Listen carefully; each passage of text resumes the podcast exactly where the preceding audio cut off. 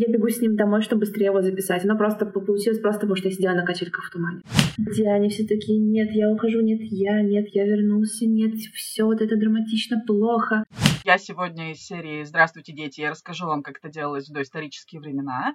Про то, как она встретила Опу, приехав в Корею в аэропорту. Ну, и ты такой, типа, о да, о да.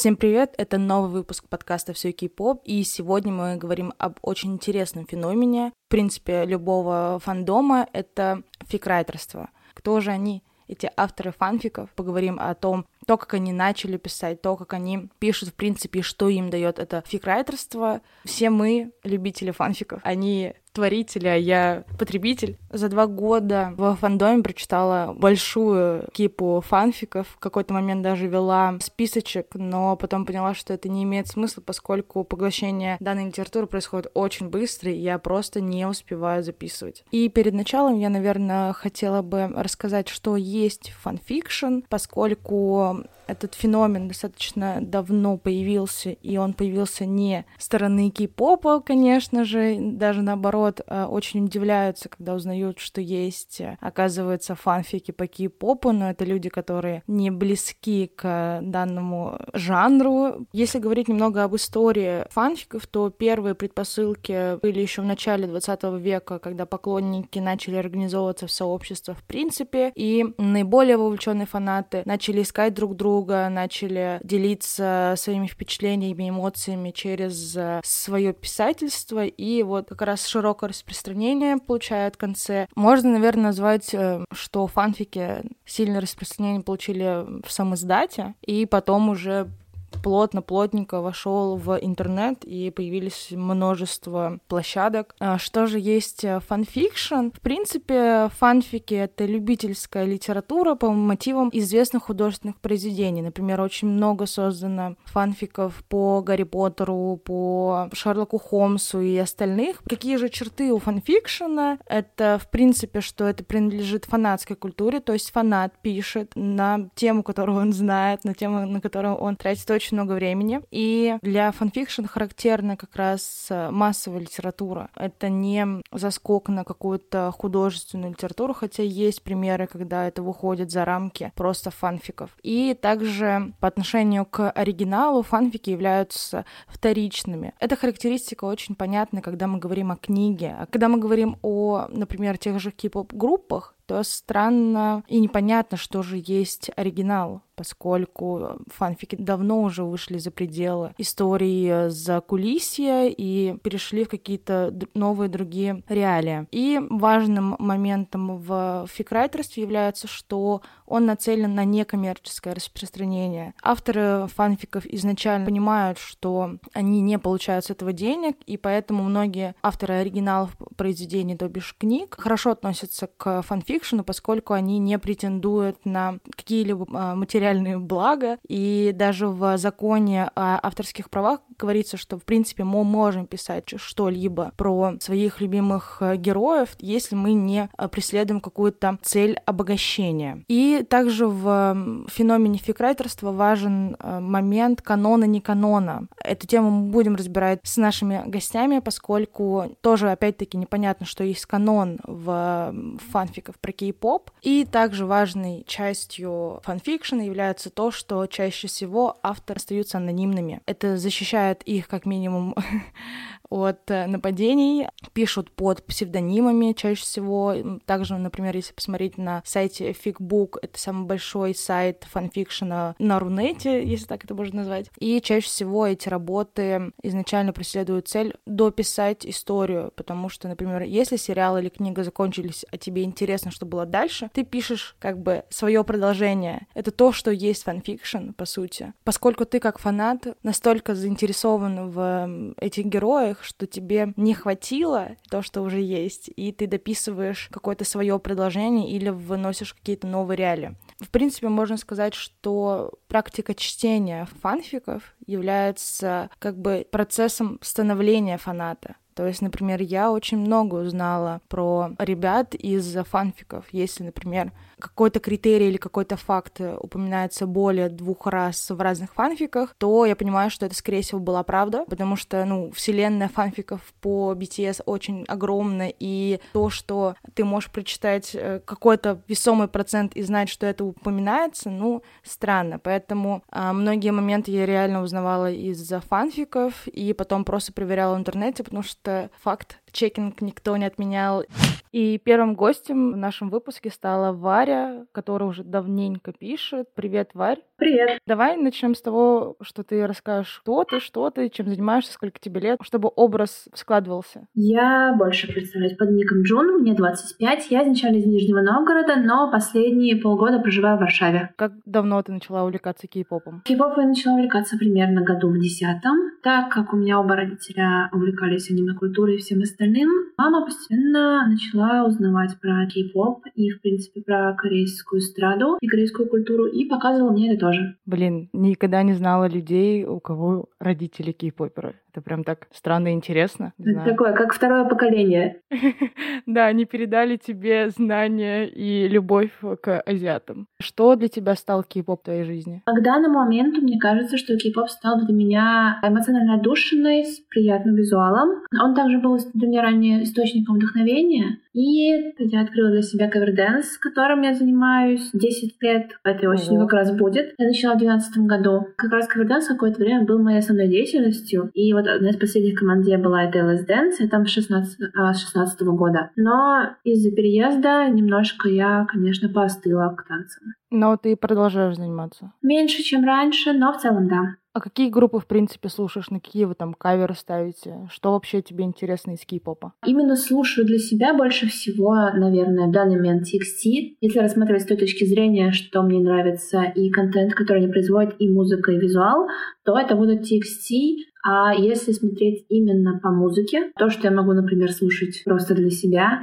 это Enhypen, Icon, а, Monster X, Мино и NCT. И очень так грустно-тоскливой любовью люблю Big Bang, Beast, который сейчас же еще и Highlight, и релизы Triple H. Ну, по сути, ты же и пришла, когда Big Bang еще почти единственными, ну ладно, не единственными, ну то есть это вот прям их поколение было. Да, да, когда я пришла, это был релиз Хару-Хару, наверное. И ты начала писать с них или с какой-то другой группы? Изначально именно писать я начала с, с группы э, ДБСК. В целом я начала писать, потому что в тот момент, когда я, в принципе, нашла фигбук, изначально читала э, тексты по Дигримену или Наруто, а потом, через года два, был распад ДБСК, и не было текстов про какие-то эмоциональные переживания обеих частей распавшейся группы, то есть э, Чанмина и Юнго, которые остались в СМ, и Джей которые ушли. И в итоге я искала, искала, искала, ничего не нашла, и написала такую маленькую, трогательную, неуклюжую работку как раз в 2012 году про это. Перечитывала когда-нибудь ее после 2012 года? Вот именно те годы работы, которые я писала году в 12 я не перечитывала, туда я не лезу. Начиная с 13-14, там мне уже, наверное, скажем так, не, 15, не 14, 14? Не, мне, да, мне уже не 14 лет, и более целостные работы. А та была прям вот наивно отчаянная, такая, я сейчас не пишу, никто этого не делал я сделаю. Потому что тогда еще у ДБСК вышел клип у дуэта. Примерно в это время вышел клип Before You Go. И я такая, о, он, он про тех трех человек, которые ушли, это все про них, и они скучают. А те трое тоже выпустили клип, он тоже такой трогательно про расставание, это точно про тех двоих, которые остались. Вот. Как мило. А ты и до этого, то есть очень читающая девочка была, потому что, ну, начать писать в 12-13 лет или сколько там, это нужно иметь базу читательскую точно. Ну, насколько мне говорила мать, я начала читать примерно года в три и читала все, что вообще могла найти во всех библиотеках. Домашнюю я прочитала почти сразу, прочитала детскую, а городскую. Мне не хотели выдавать книги, потому что говорили, что так быстро дети не читают. Таким промежуточным этапом именно писательства, наверное, были ролевые форумы по Хитали. Это отыгрывание истории, которые придумываешь с другими людьми на ходу на форуме. Насколько я помню, мы сидели там примерно года три в рамках как раз сюжетной сцены аниме Хитали. И, в принципе, так как в процессе этого ты тоже придумываешь сюжет и описываешь персонажа, описываешь его эмоции, его мысли, это тоже был такой промежуточный этап для меня. Вообще, как ты вот думаешь, что стало для тебя фикрайтерство, в принципе? Почему ты продолжаешь писать спустя столько лет? Мне кажется, что фикрайтерство для меня отчасти это условное переживание ситуаций, в которых я либо нахожусь, либо хотела бы находиться с целью более полного понимания состояния. Но это то, что я вижу в нем на данный момент. И отчасти для меня это схоже, наверное, с неким психоанализом, так как по факту можно вернуться к этим текстам и начинаешь понимать смысл каких-то метафор или ситуаций, которые на момент описания и написания казались абсолютно бессмысленными. То есть в твоих сюжетах очень много тебя? Мне кажется, что скорее идет так, что я изначально пишу по тем персонажам, с которыми я отчасти в той или иной степени могу себя соотнести к поведению на сцене или по интервью, или по каким-то вот таким небольшим видео, которые выходят. Не пробовала ли писать что-то вот прям оригинал-оригинал? То есть не по фандомам, там еще что-то? В принципе, то, что я пишу, не очень сильно отличается от оригинала, потому что я беру за базу как раз какой-то пак, наверное, привычек или внешность персонажей. То есть я не беру полностью личность, которую нам дает через а, выступление, через группу, через сцену, через весь контент я беру часть. Но полностью в оригинал, насколько я помню, я никогда не уходила. Я все время брала что-то за основу. Как рождаются эти сюжеты? Чаще всего это реализация каких-то сюжетов из снов, либо это какое-то вдохновение, пришедшее через игры, какие-то ситуации. Помню, у меня был один случай, когда я просто сидела на качельках, и вокруг был туман. И я просто сидела, качала, слушая музыку, и мне в какой-то момент приходит прям в голову полноценный сюжет, и я бегу с ним домой, чтобы быстрее его записать. Оно просто получилось просто потому, что я сидела на качельках в тумане. То есть это может подкрасться незаметно и вообще где угодно. Да, да, да, да. У меня были моменты, когда я просыпалась ночью и такая, о, мне такая штука в голову пришла, замечательно, запишу в заметке. А потом утром сидишь ее и пытаешь как-то анализировать и понять, откуда она раз, не украдено ли это чужое случайно, то, что мой мозг принял за свое, это два.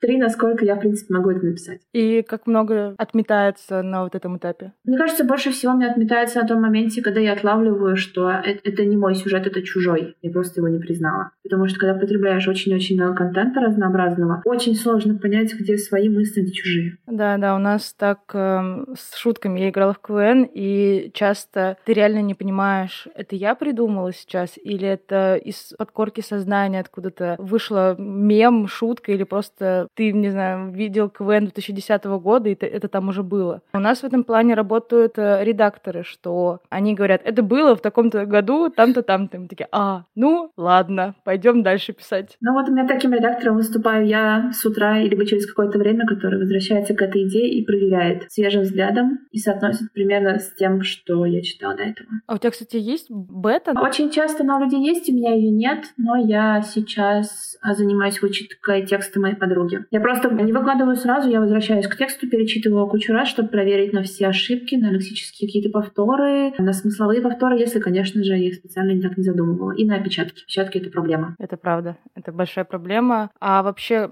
ты чаще всего выкладываешь работу сразу или по главам? Я чаще всего пишу ее бесконечно долго, пока не напишу полностью, чтобы мне прям нравилась каждая строчка, а потом уже выкладываю. Потому что я не пишу большие работы, я пишу чаще всего страниц на 10-15 приблизительно, чтобы в эти 10 15 страниц и могла уместить полностью всю историю. Просто я ненавижу. я никогда не брала, не начинала читать работы, которые не завершены, а тут один раз год назад, господи, до сих пор помню, как мне было плохо. Я решила прочитать, и там, не знаю, из 20 глав вышло 14. Потом, ну, пока я читала эти 14 глав, вышли еще две, и вот я уже год в ожидании новых. Там, наверное, за этот год вышла одна глава, и мне приходилось перечитывать предыдущие, потому что я уже вообще ничего не помню, я старая женщина. После этого я никогда не беру незавершенные работы. Я вообще, я не могу. Это выше моих сил. Мне нужно дочитать, забыть и дальше пойти. Я чаще всего так и делаю, но в последнее время по некоторым фэндомам у меня настолько все прочитано, что я уже лезу читать англоинги. И просто потом а, с появлением новой главы перечитываю все сначала еще раз, дочитываю еще кусочек, потом снова забываю про следующей главы и снова начинаю читать все сначала и по новую. Ты говорила, что ты у айдолов берешь частичку личности, а ты, в принципе, разделяешь личность айдола на то, какой он в жизни, жизни, на то, на какой он на сцене и в твоих фанфиках. Мне кажется, что это, в принципе, основная вещь, которую нужно держать в голове с самого начала, даже когда ты просто начинаешь увлекаться кей-попом. Нужно понимать, что это работа, за которую человеку платят. И человек может быть абсолютно другим в жизни, и это нормально. Фанфикшн — это, в принципе, произведение на основе его образа, на его маске, которую нам показывают и дают ту, которую нам понравится. И это логично, что он очень отличается от реальности. И, естественно, об этом нужно всегда помнить и не строить каких-то очень реалистичных фантазий. Да, здесь сразу всплывает тема шиперства, потому что это переходит иногда такие границы, что просто стоять, смотреть в какую-то сторону, там уже придумали, что они смотрят друг на друга, и это, не знаю, переходит какие-то невероятные масштабы, что там пейринг на пейринг бьются. Я лично видела в комментариях в ТикТоке, как это они, нет, нет, это вот туда. И ты такой, господи, зачем, зачем? Вот у меня всегда такой вопрос, зачем? И вообще, как ты относишься к шиперству и, не знаю, даже травле из-за наличия девушки-жены? А, мне кажется, что шиперство — это ок, когда ты не тыкаешь этим в нос и сидишь с этим у себя дома, скажем так. То есть приписывание каких-то отношений, которые не подтвержденные, либо ориентации, если это не в рамках твоей головы, либо твоего близкого круга друзей, либо какого-то комьюнити, которое напрямую не пересекается с самим изначальным человеком, это ок. Но как какое-то непоколебимое утверждение, это уже выходит за рамки. И, собственно, вот то самое неразделение образа и личности, и чувство собственничества, это тоже не ок. А как относишься к фанфикам, где история про айдола и фанатку? Именно для меня это кринжово. Но на это есть своя целевая аудитория, которой нравится такое читать. Это может быть наиболее простым образом соотношение себя с героями текста. А читаешь вообще сама? Я читаю, в принципе, очень много всего, но именно вот такой формат фанатка айдол нет. Мне попадаются часто видео в ТикТоке, вот они такие кринжово смешные, но это максимум. Я знаю, что у фанфиков важен канон, либо его придерживаться, либо нет. Что вообще есть канон в кей-поп фанфиках и придерживаешься ли ты его? Как мне кажется, в принципе, давно уже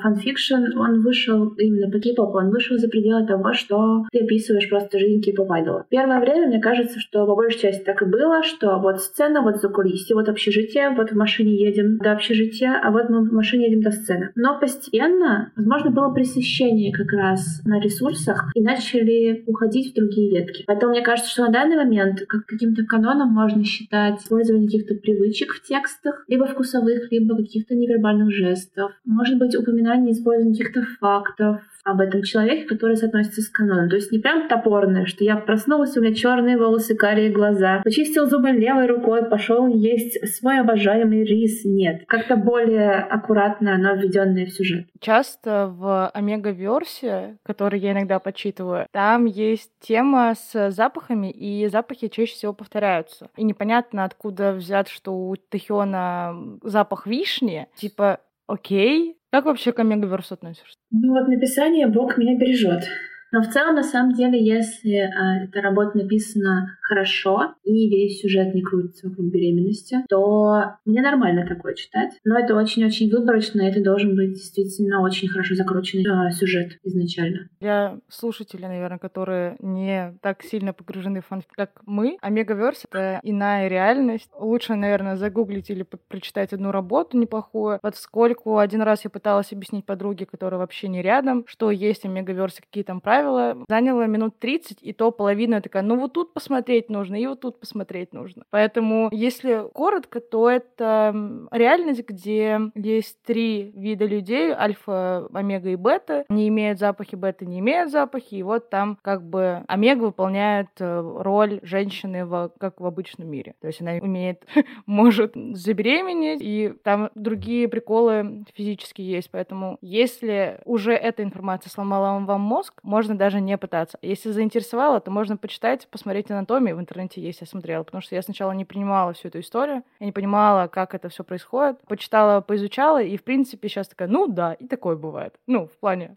в тексте. Мне кажется, а... что еще омегаверс — это отчасти перенос патриархальной системы на фанфикшн и как раз на отчасти однополые отношения. Но оно такое специфическое очень, конечно. По каким фандомам, в принципе, ты пишешь, писала? Изначально я больше всего писала по Big Bang и писала по BAP. Затем я писала по BTS года 16 приблизительно, и потом я не писала довольно долго. И в прошлом году я потихоньку снова начала расписываться, и сейчас пишу по TXT, потому что, в принципе, наверное, из-за них я начала обратно возвращаться к кей-попу. А что тебя привлекло в TXT? Они комфортные, у них очень приятная музыка. Мне очень нравится то, какой контраст между визуалом клипов, ну, был, по крайней мере, до этого года, пока они выпустили Good Boy Gone Bad, который уже все, оно все максимально мрачное, мы драматичные. До этого была отличие радостной картинки и подтекста за этой картинкой, и текста песни. И вот то, как оно сочеталось между собой, мне очень нравилось. Ну, они смешные. Почему делал перерыв между написанием? Изначально, как мне кажется, в моем случае, фанфикшн, он перенаправлял такую подростковую энергию, эмоциональность в тексты, и он реализовался там. Потом, когда мне было где-то лет 19, я закопалась очень сильно уже в учебу, у меня появилась реальная жизнь к тому моменту с реальными людьми. Такой побег, он уже не был таким необходимым. А сейчас я возвращалась к текстам уже отчасти с точки зрения и анализа, и с точки зрения психологии, потому что, как мне кажется, что с момента пандемии, в принципе, у много кого начался такой переломный момент и проблема с реализацией каких-то эмоций или чувств. И написание текстов как раз дает этому как-то выплескиваться. А как ты думаешь, что читателю дает? Чисто вот с моей точки зрения, мне кажется, что в данный момент фанфикшн, он фактически полностью может как-то удовлетворить потребности в эскапизме и переживании каких-то ярких и краткосрочных эмоций. В остальном это приятные тексты или не очень приятные, это стекло, по комфортным и любимым персонажам, и вот по пейрингу, которые, возможно, были недостаточно реализованы в изначальном каноне, как, как говорится, короче, привет текстикам по отверженным, где Вальвера живы, живут в домике с садом, растят цветочки и дочку. Вот это оно. Как ты думаешь, можно ли из фанфиков перенять какую-то модель отношений? О, это очень-очень просто. Это в обе стороны, мне кажется, работает, потому что можно как перенять нездоровую модель из этих вот драматичных стекольных фанфиков, где там мафия, где они все такие, нет, я ухожу, нет, я, нет, я вернулся, нет, все вот это драматично плохо. И можно перенять как эту модель, так и какие-то здоровые модели поведения, но мне кажется, что реже. Потому что нужно всегда помнить, что это пишет другой человек, который чаще всего в 99, наверное, процентах не психолог и точно так же строит тексты по той картинке мира, которая у него в голове, или по той картинке мира, которую он видел извне, и которую он либо считает нормальной, либо как раз считает ненормальной и пытается донести это через текст. Я читала несколько работ, в которых видно подготовка автора. Например, это медицинская тема, они очень много изучают. Там даже в комментариях есть какие-то пометки, что перелопатила уйму сайтов медицинских. И мне кажется, вот такая вот подготовка и, в принципе, то, что там, ты перечитываешь свои работы и исправляешь, видишь развитие, анализируешь, добавляешь какого-то психоанализа, это выводит фанфики на какой-то новый уровень. То есть это уже не просто про «мне было бы интересно своих любимых героев засунуть в какие-то свои реалии. Это уже более глубинное, наверное. Не все работы, но есть. Ну, мне кажется, что, в принципе, при написании любого текста нужно разбираться в том, о чем ты будешь писать. Либо попытаться в этом разобраться. То есть, если ты пишешь про мафию, нужно понять, какие там правила. Если ты пишешь про Корею, нужно хотя бы примерно знать карту. Потому что я помню, я читала одну работу, и там было что-то типа... То ли там по карте Сеула где-то рядом был Пусан, типа в получасе, и это был район Сеула. То ли, то ли вот что-то такое такое, что базовое, которое проверяется за пару минут. Потому что я помню, я писала какую-то из работ, мне кажется, что это был BBEP, и там персонаж много гулял по городу, и я сидела с карты Сеула и такая, так, ну вот отсюда вот до сюда, эти районы рядом, в принципе, там можно пройти пешком. То есть если вот здесь он завернет три раза, то будет вот так. Чтобы оно было максимально правдоподобно, потому что это иначе отчасти похоже, как, например, Россию изображают в аниме. Вот можно взять это за пример. Когда она хватался по верхам и такой, ну, в принципе, похож, похож на картинку из интернета. Но если не закапываться в ресурсы, либо не консультироваться, вот эта вся какая-то магия текста, как, как чтобы ты в него верил как в настоящий, она разрушается об какую-нибудь тупую ошибку. Ну да, да, есть такое, что... Ну, я филолог по образованию, поэтому вначале мое принятие фанфикшена вообще как э, существование было очень тяжелым, потому что я первый раз наткнулась не на очень хорошую работу и разочаровалась месяца на два, на три, потом, не знаю, что-то побудило меня прочитать работу, которую посоветовали в ТикТоке вроде бы или где-то. Ну, прям, не знаю, какая-то вот классика из классик по тому шиперству, который я... за которым я слежу, давай так скажем. Там э, была хорошая работа, и потом я читала только хорошую работу, но потом опять начала натыкаться на какие-то не очень, там, начиная с опечаток или просто как-то корявые составленные предложения, и мое филологическое сердце в этот момент сжимается настолько и разбивается, что я такая, господи. Но при этом я потом поняла, что я буду читать такое, потому что, чтобы понимать, где есть хороший текст, а где нет, нужно это нужно понять... читать плохие. Да, да. И вот недавно мы на паре по сетевой литературе как раз мы затрагивали тему фанфиков, потому что спрашивали, что мы читаем, ну я такая, я фанфики читаю. А по кому я такая? По кей-попу. Они такие, а что, такие есть? Я говорю, господи, там вот огромное полотно. Мы говорили о том, что как понять, э, хороший ли текст, если прям досконально читать отрывками, это работает особенно с стихами, что при пристальном взгляде он распадается, распадается на какие-то нелогичные штуки, и мне кажется, вот здесь то же самое. То есть, ладно, не знать, как точно пишется, не знаю, какое-нибудь корейское блюдо, потому что там... Там есть вариации написания, а, в конце концов. Да. А не знать, что Пусан не в получаса от Сеула, ну, сори, это бейс, так скажем. Да. Точно так же, если ты пишешь текст про гонщиков, нужно знать хотя бы, как, как заводится машина, что такое передачи, поэтому я никогда не писала про гонщиков. А, давай, наверное, завершим первый блок с первым гостем. Вот самый, наверное, ублюдский и стереотипный вопрос. Какой ты дашь совет молодому фикрайтеру? Во-первых, как раз изучать то, о чем ты пишешь. Если это, конечно же, не какая-то изолированная ситуация в одной комнате. Вот. Во-вторых, продумывать и представлять, в принципе, местоположение персонажей, как где они находятся. То есть, если один человек сидит на диване, а второй в кресле, нужно помнить, чтобы один подошел к другому, ему нужно встать и дойти. Он не может переместиться. Вычитывать обязательно тексты. Возможно, по много раз. Либо найти человека, который вам будет их вычитывать, потому что глаз может замыливаться, и ты не замечаешь какие-то базовые повторы, которые тебе, возможно, 5-6 раз проскакивают, или опечатки, например, в тех же самых именах, потому что чаще всего, что Word, что Finbook, он подчеркивает тебе просто имена, они ему не нравятся, он считает это за ошибку. И, в принципе, не стесняться, вдохновляться, но не копировать чужими работами, какими-то произведениями, какими-то событиями,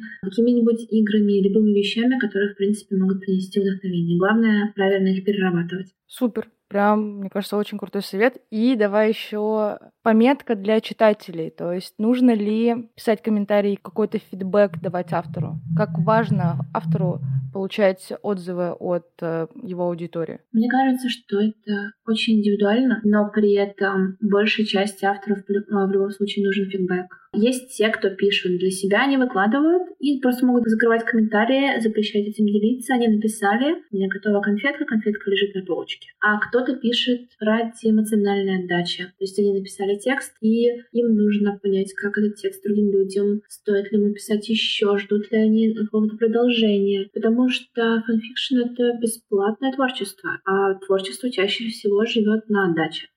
А мы продолжаем наш выпуск про авторов фанфиков, и наш второй гость — это Катя. Привет, Кать. Привет. Давай сначала познакомимся, ты немного расскажешь о себе. Кто ты, чем занимаешься, сколько тебе лет, откуда и как правильно произносится твой никнейм. Меня зовут, как Ира уже сказала, Катя. Никнейм у меня Мелинора. Чем я занимаюсь по теме данного подкаста как фикрайтер я здесь, но для серьезной жизни взрослого 36-летнего человека я рисую корейцев для работы. У меня очень несерьезная работа. Я из Санкт-Петербурга сейчас. Куда ты этих корейцев рисуешь? На работу. Ну, Ну, Что за работа мечты?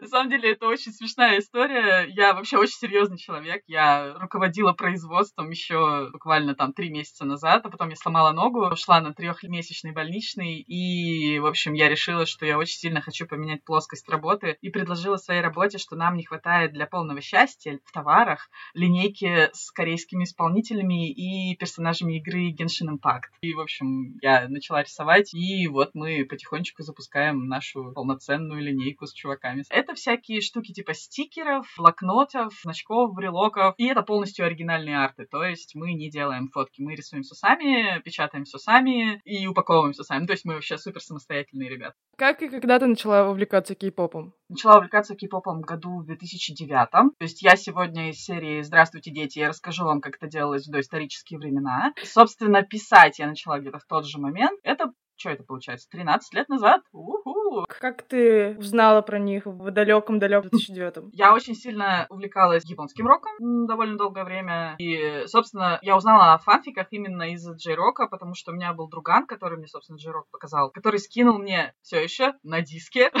архив с HTML-файлами, то есть там конфиг-буки даже речи не было, там не существовало таких вещей, это были просто сайты, это были форумы, где люди просто писали какие-то свои странные вещи, которые все читали такие, о господи, фу, ну как хорошо. Я поставила галочку, что такое существует, а потом у меня из-за того, что, собственно, Джирок у меня была подруга, которая увлекалась и кей-попом тоже, то есть это такая большая азиатская прослойка музыки. Когда я ехала к ней в гости, я такая, фу, я привезу тебе нормальное музло, ты послушаешь нормальных чуваков, не этих своих. В общем, я приехала в Красноярск твердой уверенностью, что сейчас я научу тебя жизни, а в результате я уехала оттуда с плеером забитым DBSK, Super Junior. Что-то пошло не так. Я не ожидала такого, никто этого не ожидал. В общем, вот мы с 2009 года сидим. И получается, ты вот с фанфиками знакомилась из J-Rock а и, придя в кей-поп, решила писать сама? Почему ты решила писать? Тогда были популярны Дайри.ру, это был такой популярный сервис дневников. Возможно, он существует сейчас все еще, понятия не имею. Там, там проводились всякие фесты тематические по группам, и там был фест именно по фичкам, и там был фест что-то связанное с DBSK. Я такая, ну, я знаю, кто эти чуваки, у меня есть опыт писания вещей, не связанных с учебой. Я могу попробовать что-нибудь написать, но, типа, меня никто не знает, по лицу мне никто не даст. В случае чего я аккаунт удалю, если там это будет очень плохо. И, короче, все еще фигбука тогда не было. Соответственно, я написала что-то по ДБСК, и оно внезапно выстрелило. По в лицо мне ударило практически, потому что пришли очень многие люди, которые такие, вау, классно, типа, так жизненно. Я такая, а, ну ладно, хорошо. И, собственно, после этого я такая, ну, если там кому-то мои мыслишки зашли, то, возможно, стоит написать еще. Тем более мне нравится процесс. Это как бы все еще не концентрация на фидбэке, а концентрация на выплескивании внутренностей. И я такая, ну, все, ну и погнали тогда. То есть ты что-то писала не в разряде фанфиков? У тебя есть О. опыт художественного, так скажем? Да, у меня есть мои потрясающие следующие истории, которые я, наверное, рассказываю всегда всем. Я лет, наверное, 12. Начала, я очень сильно увлекалась Толкином. Собственно, по моему никнейму это заметно, потому что Миллинора это все еще оттуда. Я очень сильно увлекалась Толкином. Я хотела писать штуки про эльфов. Я писала штуки про эльфов. У меня были всякие клевые, ну нет, не клевые, но рассказы про, про эльфийскую принцессу, которая, короче, не слушалась своих родителей и и сбегала из дворца и махала со всякими монстрами. Если вообще там глобально думать о том, что для тебя фикрайтерство, ты сказала про процесс выплескивания выплескивание эмоций, может, что-то еще? Вообще, если смотреть с самого начала, то есть когда это все только начиналось, для меня это было больше такое по фану, что типа у тебя есть какая-то идея, она не очень сложная, но ты ее как-то там описываешь, и приходят люди, которым такие, о, прикольно. Потом началось понимание, что фанфикшн — это самый простой способ донести до людей свой жизненный опыт, положительный или отрицательный. И, в принципе, наверное, когда до меня дошло это осознание, я поняла, что его можно использовать как такие дневниковые записи расширенного плана, не обозначивая твой это опыт, опыт твоих друзей, там, каких-то твоих знакомых или вообще посторонних тебе людей, но ты как-то через себя переработал и что-то вынес. И, в принципе, ты можешь донести до людей, и им, возможно, станет проще принять какое-то решение или, не знаю, жить. Фанфикшн и фикрайтерство для меня всегда было каким-то таким очень простым способом донести свою мысль до людей, потому что, come on, фанфики читает намного больше людей, чем книжки. Да, но есть такое, что большие форматы обычной литературы, там, то есть романы сейчас больно-то, там, не знаю, как Толстого, не читают читают какие-то уже поменьше, и либо очень высокое, но сложное и маленького формата, либо очень низкое и вот как, как семечки идут. Есть масса шуток в том же самом ТикТоке, где, не знаю, прочитать Тургенева 300 страниц, нет, спасибо, прочитать фанфики 1200, да, за ночь, легко. Ну, есть такое, есть такое, что... А потому что быстрее и интереснее, и написано твоим языком, написано о тех людях, которых ты, скорее всего, знаешь, потому что да. выбрал этот э, фандом. Это чтение. Поэтому обесценивать людей, которые там на вопрос, типа, ты читаешь, и они отвечают, я читаю фанфики, а фу, господи, ну нельзя так делать. Фу, господи, это если ты читаешь какой-то супер, супер низкосортный, написанный девятилетним ребенком с кучей орфографических, грамматических ошибок, рассказик про то, как она встретила Опу, приехав в Корею в аэропорту. Ну, и ты такой, типа, о да, о да. И, типа, это то, что ты читаешь на постоянной основе. И вот настолько утрированном формате, не типа там, потому что есть очень классные фанфики с марсиями и совсем на свете. Но большинство фанфикшена сейчас это такие прям полноценные работы с клевым языком, с классными сюжетами, с жизненными ситуациями. Это чтение полноценное. Ну, типа, чем оно отличается от книги? Ничем. Оно бесплатное даже. Бесплатно, да. Очень-очень удобно. И на любой вкус вообще просто. Вот что хочешь, ты все это найдешь. Ой, я тут пыталась написать гайд, как выбрать фанфик на фигбуке. Просто на моменте, какие есть метки, чтобы, ну, все равно, на что нужно обращать внимание. Mm-hmm. Есть момент меток. И я такая, м-м, надо посмотреть на сайте, какие же метки существуют. И там 120 страниц, где на одной странице, ну, где-то 30 меток. Меня хватило на три страницы, и я такая, не, ребят, вы, если захотите, вы сами посмотрите, какие там есть. Но, в принципе, там не то чтобы очень сложно, там моменты, которые не, не так понятны, там, то есть, когда пишут школа, понятно, что действие, скорее всего, там, учебное заведение каком-то. Есть какие-то там флав и драбл и бла-бла-бла, это уже, да, это уже, наверное, нужно пояснять. Но, на самом деле, это, а, наверное, хорошо. Давай. Начинался фигбук, и там было, ну, вот банально, там, меток до 20 штук. И чуваки читали, и посреди они натыкались на какие-то вещи, которые их триггерят очень сильно. Просто потому что, ну, автор... Вот эта штука бесит меня. Прям вот, я даже не боюсь сказать, что меня бесит, когда человек, который пишет что-то, не указывает, например, смерть персонажа. Причем не какого-то там mm-hmm. постороннего, а одного из таких прописанных. Потому что, типа, э, ну, вот там чуваки увидят и не будут читать, что оно стоит в предупреждениях. Так поэтому и не буду читать, потому что, типа, это бьет по лицу очень сильно. Ну и в любом случае, вот когда было эти 20 меток, там очень много было прям вот таких вещей, ты читаешь такое на расслабоне, а потом херак тебе в лицо чем-то. И такой, о, зря. Поэтому сейчас хотя бы можно обойти. Я до сих пор, я не, вот как бы я не говорила, надо читать метки, я все равно не прям вчитываюсь. Ну да, да. И вот буквально недавно прочитала очень классный, милый фанфик. Я была в дороге, я такая, хм, наслажусь временем. В итоге под конец он умер, и я доезжаю вся в соплях, в слезах. Я не знаю, что теперь делать. 90% всего повествования было очень классным. А потом вот там просто человек не доехал даже, они не встретились. И я просто... Я, я сейчас орать начинаю опять. Ну, господи, это...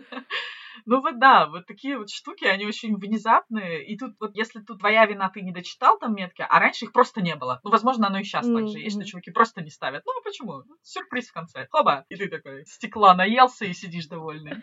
По каким фандомам ты пишешь? У меня был трехлетний перерыв от кей-попа. Я в него вернулась год назад, благодаря группе Stray Kids. Соответственно, да.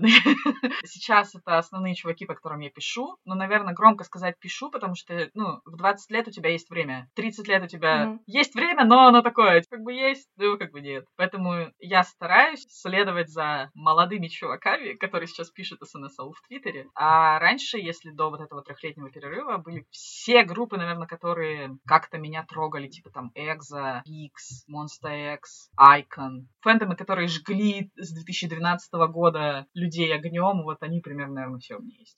А ты перечитываешь свои старые работы? Очень редко. Я помню, у меня был какой-то период, когда я как раз уже, это, по-моему, был вот мой трехлетний перерыв от кей-попа. Я зашла на фигбук, просто из серии вообще случайно кликнула ссылку, что у меня в панели закладок он есть. Там какие-то были отзывы, и я не помню, на какой-то фанфик. Я такая, блин, а что я вообще написала это такое? И ты сидишь такой, а, ой, ну ладно, понятно. Э, это какое чувство? Чувство стыда, кринжа, восхищения собой? Никогда, никогда. Если вы испытываете чувство стыда, кринжа за то, что вы делаете, меняйте отношение к этому. Это неправильно правильное. Ну, я читаю свои работы, если я вдруг буду читать, так как будто это писал другой человек. Mm-hmm. Я не верю, например, что это я могла написать, потому что, ну, я уже, например, абсолютно другой человек по сравнению с тем, что писал это там 7 лет назад. Я могу оценить, да, что, например, вот это хорошо написано, вот тут здравые мысли, молодец. Автор неплох. Никогда я там, там, фу, я говно. Нет, зачем? Если я фу, говно, зачем я выкладывала бы это все? Где ты берешь сюжеты своих фанфиков? Везде. Ну, то есть это все еще там, ты едешь куда-то, слушаешь музычку в наушничках, сотый раз это играет, это та же песня, и тут вдруг внезапно фраза из этой песни тебе поворачивается другим углом, и ты такой, хоба, погодите. А из этого можно кое-что вынести, потому что вот сейчас у меня есть другой набор эмоций, которые я могу вложить, ориентируясь на этой фразе. Либо это кто-то где-то что-то сказал, либо это, не знаю, ты разговариваешь с однофэндомцем, если существует такое слово, и вы просто такие, о, было бы прикольно, если например, существовал вот такой фичок, такой, ну ладно, сейчас он будет существовать, погоди. В твоих фанфиках есть ли частичка тебя? Там все от меня. Все еще. Возвращаясь к тому, что я говорила в начале, фанфикшн это самый простой способ донести до человека свои собственные переработанные эмоции, жизненные ситуации, опыт своих там друзей, через которые, который через тебя прошел, или то, что тебе было интересно, и ты все равно это через себя переработал. Но 70% в любом фичке это мои собственные мысли, мои собственные эмоции, эмоций. Ты вот говорила о том, что там, в принципе, фикрайтерство развивается, и то, что было там 10 лет назад, это не то, что есть сейчас. Как минимум появился фигбук, который, мне кажется, сильно упростил все и для авторов, и для читателей. И еще ты упомянула Твиттер. Вот мне uh-huh. твиттерская тусовка вообще непонятна. Я там никогда не сидела. У меня масса друзей, комиков и просто ребят вокруг меня сидят в Твиттере. А я прям не могу. Вот не моя тема, наверное. Но я знаю, что там очень много авторов пишут в формате СНСАУ. Да-да-да-да. Вот, и давай поговорим об этом, что, что это за формат и вообще про развитие фанфикшенов сейчас. Вообще, если честно, для меня, как для динозавра, феномен перехода фанфикшена в Твиттер был просто таким, чё? Как это вообще возможно? Ну, то есть, я помню чуваков, которые писали ну, что типа однострочников, но это, по крайней мере, логично, это твиттерский формат, там ты вкладываешься в определенное количество символов, это один твит, у тебя однострочник. Все правильно, замечательно. Сейчас это просто скакнуло в такую классную область, потому что, ну, серьезно, у меня вот уже есть ровно один опыт написания СНСАУ, получила массу удовольствия просто, потому что, я не знаю, может быть, потому что, когда ты пишешь текстовый текст, у тебя много уходит вещей на описание там того, что происходит вокруг, вообще, в принципе, на описание. В СНСАУ тебе вообще не надо на это тратиться. Во-первых, потому что у тебя есть интерес, очень много фотографий, вообще любых. То есть ты можешь там достать фотки своего айдола, можешь достать всякие эстетик фотки там э, каких-то окружения. То есть тебе реально не надо тратиться на слова в этом плане. Плюс это фанфик через соцсети, то есть это личные сообщения как будто бы между персонажами, их твиты, какие-то, не знаю, посты в Инстаграме и какие-то не, не очень большие текстовые вставки, которые ты просто не можешь вот пиндюрить в формат сообщений, например. Оно настолько живое, что, я не знаю, мне очень сильно нравится этот формат, потому что создает ощущение реальности, как будто вот, вот, вот они эти чуваки, вот они пишут друг другу, и ты такой, ну, возможно, если там прям автор угадал, спало с твоим мнением, как бы эти чуваки общались, такой, о, да, прям, я прям верю. Благодарна за то, что оно существует, что это намного проще воспринимать и как развитие индустрии, субкультуры, чего-то из этого, mm-hmm. оно очень крутой шаг. Я не знаю, куда оно шагнет дальше, но этот шаг очень клевый. Ну да, я вот еще вспомнила в ТикТоке мне нравится смотреть фанфики О, да. в формате вот видушек. Вот этот момент, когда ты наткнулся на какой-нибудь фанфик часть третья, тебя заинтересовало, ты идешь, ищешь по всей его странице, где же это начало, где же конец, и в итоге ты, конечно же, смотришь еще половину других вещей, но есть работы прям, которые вау, я даже подписывалась специально, потому что там еще были части, я такая, как вы классно это делаете, это визуально красиво, это сценарно хорошо, и это такой, вау, крутые люди, как появляются? Я не знаю, это просто реально очень крутой тоже формат, потому что раньше, я помню, были фан-видео, они выкладывались на YouTube, и это было немножечко другое. Да, это все еще динозаврские хроники, все нормально. Вот то, что сейчас делают ребят в ТикТоке, это прям, ну вообще. Господи, как ты это так сделал, что даже такое ощущение, что он реально это говорит. Офигеть! И ты там прям эмоции за это вот супер короткое видео, ты испытываешь какие-то эмоции, ты прям, господи. В том же ТикТоке есть масса, грубо говоря, фанфиков, каких-то эдитов формата фанатка айдол. Как mm. ты относишься к таким жанрам? Фанфиков вообще? Для меня оно, ну, типа, ну, есть и есть. Но я не пойду такое mm. читать специально. Хотя, если говорить о самом начале, именно фанатка-артист, это было задолго до азиатов. Они были в распечатанном формате, потому что были взяты с какого-то форума. И это были фички по некоторым финским группам, и они были ультра крутые, потому что это были переделки, например, какой-нибудь классики. Я помню, там была переделка Демона Лермонтова. Я никогда не смогу сказать, что я не люблю такой жанр, потому что именно, наверное, этот жанр когда-то меня познакомил с фикшеном в принципе. Если человеку становится прикольно от того, что он читает такие вещи, он ставит себя на место героини и испытывает суперположительные эмоции, это классно. Если он не переносит это в жизнь, это вообще вдвойне классно. Да, да. Ну, мы всегда говорим, во всем подкасте, мне кажется, все говорим о осознанности, границах и вообще, что не нужно переходить опять те же самые границы, uh-huh. границы там личности, э, айдолов, допустим, все эти сосенки и подобные ребята. Вот здесь, мне кажется, та же схема, что надо смотреть на это как на творчество. Вообще, в принципе, такие вещи переносить в жизнь довольно опасно, потому что тебе же после этого жить-то... Они все равно все женятся, и не на тебе. Но все равно понимание личности какой-то звезды, оно у всех разное. И mm-hmm. мне прикалывает вот эта вот тема, что а, он бы так никогда не сделал, он так бы никогда не сказал. Ты такой, откуда ты знаешь, ты с ним чай пил, ты с ним на кухне сидел? Ну, окей, окей. А, расскажи пример фанфика фанатка Айдол. Очень смешно а, рассказывала. Собственно, это было вот в те в стародавние времена, когда Экзо, по-моему, дебютировали, то есть 12-13 год. Мне очень прикалывает, в принципе, сюжет, когда героиня приезжает в Корею, выходит из самолета такая, и тут стоит Кай. И такой, о, господи, я ждал тебя всю жизнь. И она такая, о, да, побежали в закат. И нашу около стебную такую тусовку просто перевернул фичок. И я честно могу переврать сюжетом, ну, именно что там именно происходило, но, по-моему, все было так, что, типа, девочка, героиня, приехала в Корею и пошла на концерт Экзо. И, в общем, она стоит в толпе, и тут Пов переключается на Чинёля, и он такой смотрит в толпу и видит ее, и в его голове проскальзывает Толганай. Да, это именно то имя, которое должно проскользнуть в голове корейского айдола, потому что оно очень такое стандартное имя, и, в принципе, оно у каждого второго человека именно так. Я помню, что мы даже мимасы делали про это, ну вот серьезно, это было так смешно. А а что, как ты думаешь, есть канон в кей-поп фанфиках? Есть ли вообще канон? Если обращаться, в принципе, к феномену фикрайтерства как к феномену научному, допустим, то это там всегда есть канон, не канон. И даже на том же фигбуке есть уход от канона, метка. Мы будем возвращаться к этим меткам, видимо. Я тоже такая, что? А там как, как будто так много канона, что вы прям только в этой работе ушли от канона. Ну, окей, ладно. Вот. И мне стало интересно, что же есть канон. Все еще я считаю, что канон это когда тебе ртом сказали по телевизору, ну или там через интернет. Все остальное, самые популярные там пейринги, которые фанаты, больше сказать, накладывают на группу сами, чем там группа что-то делает, потому что все они по канону очень хорошие друзья.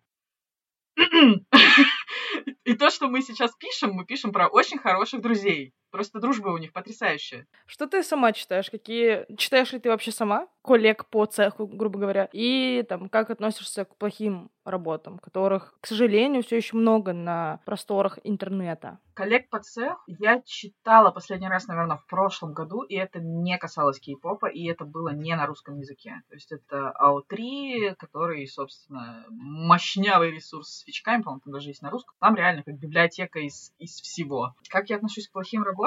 Ну, все еще. Это такая штука, которая ты никому ничего не обязан, и тебе никто ничем не обязан. То есть если тебе лично самому в какой-то момент своей жизни нравится то, что ты написал, неважно, насколько оно плохо для других людей, но тебе лично оно доставляет какие-то положительные эмоции. И всегда у любой работы, даже самой мерзотной, какой-нибудь там фу, отвратительными там штуками, найдется хотя бы один чувак, который скажет, блин, классно. Ну, ради вот этого чувака всегда стоит что-то делать. Просто вот этого гипотетического, утрированного одного чувака, которого ты что-то донесешь даже своей самой плохой работой для других людей плохой. Блин, это было, по-моему, еще в динозавры годы все еще, когда авторов, которые писали с какими-то лютейшими грамматическими ошибками. То есть я сейчас про стиль, про сюжет вообще даже не говорю ничего, потому что ну, uh-huh, uh-huh. это очень субъективная вещь, я, наверное, не имею права э, говорить. А вот грамматика орфография — это такие вещи, которые обязан знать каждый. Да, я помню, что вот у таких чуваков были прям какие-то лютобешеные защитники, которые приходили комменты и чморили всех тех комментаторов, которые там исправляли какие-то ошибки. На фигбуке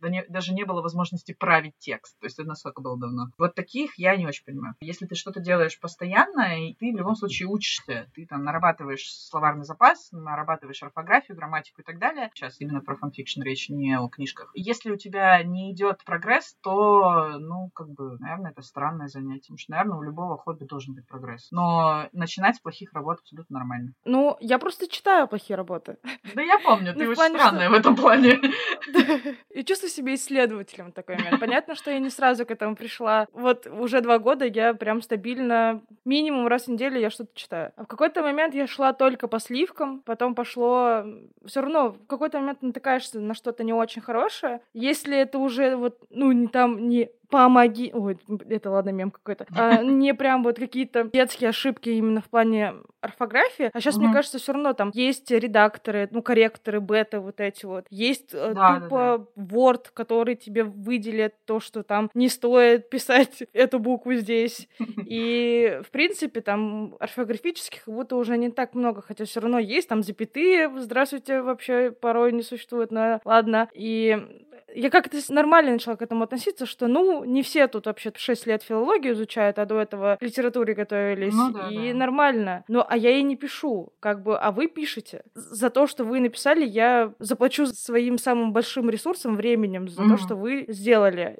Давай вот мы, мы, мы, я и мой альтер спрашиваем э, у авторов, важны ли комментарии, отзывы, лайки а. на работы? В целом, да, важно. Любому автору, любому человеку, который делает что-то, выкладывает что-то на общий доступ, ясен пень, он делает это не для себя. Если он выложил это куда-то и пригласил или там сделал так, чтобы другие люди это увидели. Поэтому, если, например, тебе нравится работа, тебе нравится там что-то, что делает человек, обязательно нужен фидбэк. И, в принципе, любой фидбэк, потому что конструктивная критика всегда клевая. Ну, окей, я про себя сейчас говорю. Для меня очень mm-hmm. важна конструктивная критика, потому что я вижу с одной стороны, а люди видят с другой. Кстати, у меня был очень клевый опыт в этом плане, когда ко мне реально пришел человек и рассказал, что не так. Ну, там, естественно, меня там кольнуло, типа, о господи, я-то думаю, что я такой клевый автор, а тут, короче... Но я очень сильно выросла после этого, потому что я приняла меры для того, чтобы исправить какие-то вещи, которые именно стилистически у меня были неправильные. Там не было там дыр в сюжете, там именно были стилистические проблемы. Окей, я знаю, что проблема с комментами сложная, потому что для меня она лично сложная. Мы с тобой как-то говорили, например, мне сложно написать комментарий под работой, и это случается случается очень редко, и, скорее всего, это произойдет только у того человека, которого я знаю лично. Обычно я пишу либо в личку авторам, потому что я не знаю, почему, в чем моя проблема. Понятия не имею, но мне проще написать в личку, сказать, о господи, ваша работа такая прекрасная,